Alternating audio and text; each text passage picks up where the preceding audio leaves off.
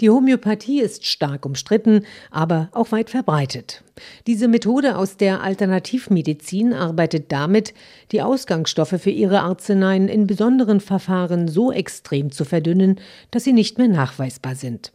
Dass das dann noch wirkt, hat offenbar auch irgendetwas mit Glauben zu tun.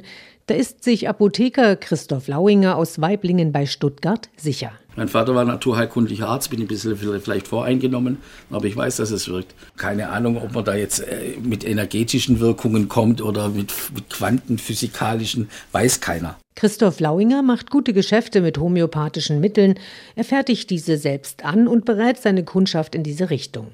Einen Konflikt mit seiner Berufsordnung sieht er da nicht. Die hält ihn eigentlich dazu an, nach dem Stand der Wissenschaft zu beraten. Hallo, was ist Wissenschaft? Wer bestimmt den wissenschaftlichen Standard? Der Pharmakologe Fritz Sörgel vom Institut für biomedizinische und pharmazeutische Forschung in Nürnberg kennt die Studienlage zur homöopathischen Medizin. Und die sei eindeutig. Homöopathie wirkt nicht, zumindest nicht besser als ein Placebo, ein Scheinmedikament. Das ist äh, allgemein bekannt, wenn man es aus naturwissenschaftlicher Sicht sieht.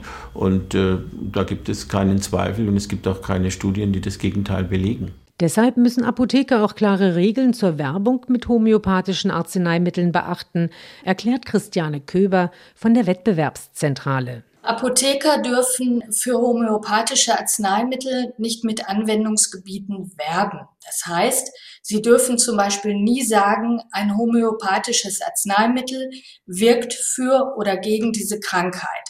Denn tatsächlich wurde das ja auch nie in einem Zulassungsverfahren nachgewiesen. Die Kontrastreporter sind in mehreren Bundesländern mit versteckter Kamera unterwegs und entdecken, Immer wieder klären Apotheker ihre Kunden nicht wissenschaftlich fundiert auf und halten sich nicht an das Werbeverbot. Das kann bei schweren Krankheiten wie Krebs richtig gefährlich werden. Eine angestellte Apothekerin berichtet anonym über das Vorgehen ihres Chefs. Ich habe zum Hintergrund recherchiert und gesehen, dass die Patienten alle anderen Therapien absetzen sollten. Ich habe es nicht mehr ausgehalten, dem Kunden dann ins Auge zu gucken und zu wissen, der wird da jetzt betrogen und ihm wird gesundheitlich geschadet, während ich 500 Euro einkassiere. Der Chef der Bundesapothekerkammer Thomas Benkert kritisiert eine solche Praxis.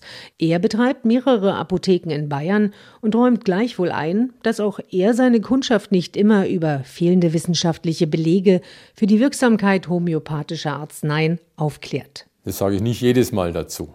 Ja, mit Sicherheit nicht. Dann komme ich aus dem Beraten überhaupt nicht mehr raus.